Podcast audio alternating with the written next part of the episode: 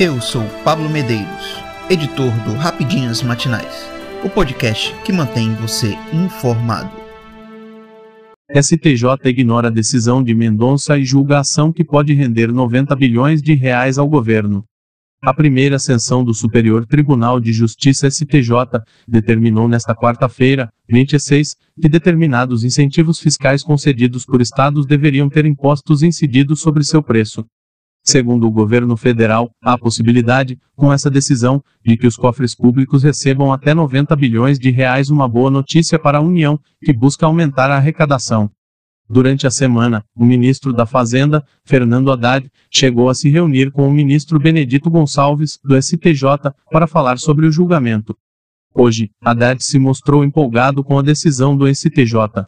Estamos muito confiantes e temos segurança de que estamos com a tese correta. O ajuste fiscal precisa ser feito, mas desta vez, não pode ser feito em cima do trabalhador.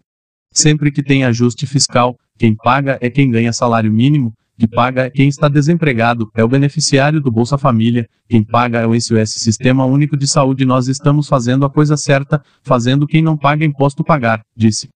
Durante a sessão, a turma analisou uma determinação do ministro do Supremo Tribunal Federal STF, André Mendonça, que optou por suspender o julgamento.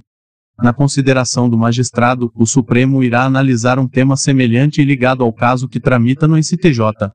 Segundo o ministro, na eventualidade de o julgamento dos recursos especiais no STJ em questão ter se iniciado ou mesmo concluído, desde já, fica suspensa a eficácia desse ato processual. A análise da liminar concedida por Mendonça será julgada pelo plenário virtual do Supremo dia 5 a 12 de maio e, caso a ordem do ministro não seja sustentada pelos ministros, o entendimento do Superior Tribunal de Justiça. Com isso, o entendimento do STJ representa uma vitória do governo federal. Na ação, havia o questionamento de empresas que podem abater da base de cálculo de impostos federais IRPJ e CSLL, e incentivos fiscais que foram concedidos pelos estados via ICMS. O entendimento do STJ é de que o abatimento, quando realizado, produz uma redução na base de incidência dos tributos federais. A União, dessa maneira, arrecada menos. Assim, só será possível abater da base de cálculo subvenções estaduais ligadas a investimentos. Justiça determina bloqueio do Telegram e impõe multa de um milhão de reais após plataforma não enviar dados. Na última semana, a Polícia Federal solicitou que o Telegram compartilhasse dados da plataforma sobre grupos neonazistas, como parte da investigação de ataques recentes a escolas. Após o aplicativo falhar em enviar as informações, a Justiça determinou que ele fosse retirado do ar. A PF informou que empresas de telefonia serão notificadas sobre a suspensão do Telegram ainda nesta quarta-feira, 26. O aplicativo de mensagem chegou a encaminhar parcialmente os dados solicitados pela PF na última sexta-feira, 21. Contudo, ficaram de fora os números de telefones de integrantes e administradores de um grupo com conteúdo neonazista, e o Telegram não forneceu os números de telefone. Além de ficar fora do ar, a Justiça determinou uma multa de um milhão de reais para cada dia que a plataforma demore para entregar as informações. A solicitação dos dados ocorreu após uma investigação indicar que o autor dos ataques a duas escolas na cidade de Aracruz participava de grupos com conteúdos de extremismo ideológico pelo Telegram.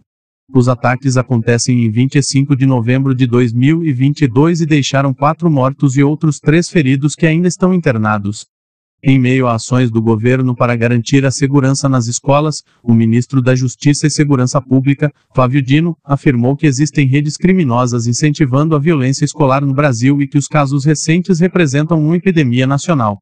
Quando nós olhamos uma situação em que há 225 prisões ou apreensões, isso permite de modo muito eloquente e cabal de mencionarmos que não são casos isolados, na verdade, é uma rede criminosa, afirmou o ministro. O monitoramento nas redes já fez com que a polícia realizasse 270 buscas de apreensões e colheu desde armas a materiais de inspiração neonazistas. O ministro Dino também mencionou que há decisões judiciais relacionadas às plataformas digitais. Com exceção do Telegram, todas as plataformas teriam respondido à notificação do Ministério da Justiça sobre o monitoramento de ameaças relacionadas a escolas.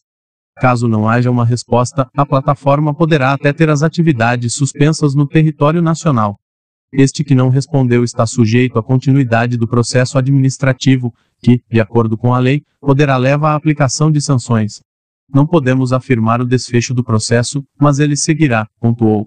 Acompanhado de Dino, o diretor-geral da Polícia Federal, o delegado Andrei Augusto, visitou o centro de monitoramento e agradeceu o empenho dos agentes. De acordo com dados da Central, mais de 2.500 boletins já foram lavrados desde o dia 5 de abril. Cuca anuncia a saída do Corinthians após protestos, não esperava essa avalanche. Depois da classificação dramática contra o Remo pela Copa do Brasil, Cuca anunciou sua saída do comando do Corinthians apenas seis dias após ser anunciado. Condenado em 1989 pelo estupro de uma garota de 13 anos, na Suíça, em 1987, o técnico foi alvo de muitas críticas e protestos da torcida. Nesse momento eu quero fazer valer a pena a minha família. Eu não esperava essa avalanche aqui, eu não esperava. Fui julgado e punido pela internet, e isso tem uma consequência muito grande em vários sentidos. Eu saio e não era o que eu queria, mas é um pedido da minha família, disse. Cuca revelou que familiares estavam recebendo ameaças e xingamentos nas redes sociais. Em rápido pronunciamento, o treinador de 59 anos afirmou que pretende retornar ao clube algum dia. Eu sou Pablo Medeiros e este foi o Rapidinhas Matinais, o podcast que deixa você informado. Até mais.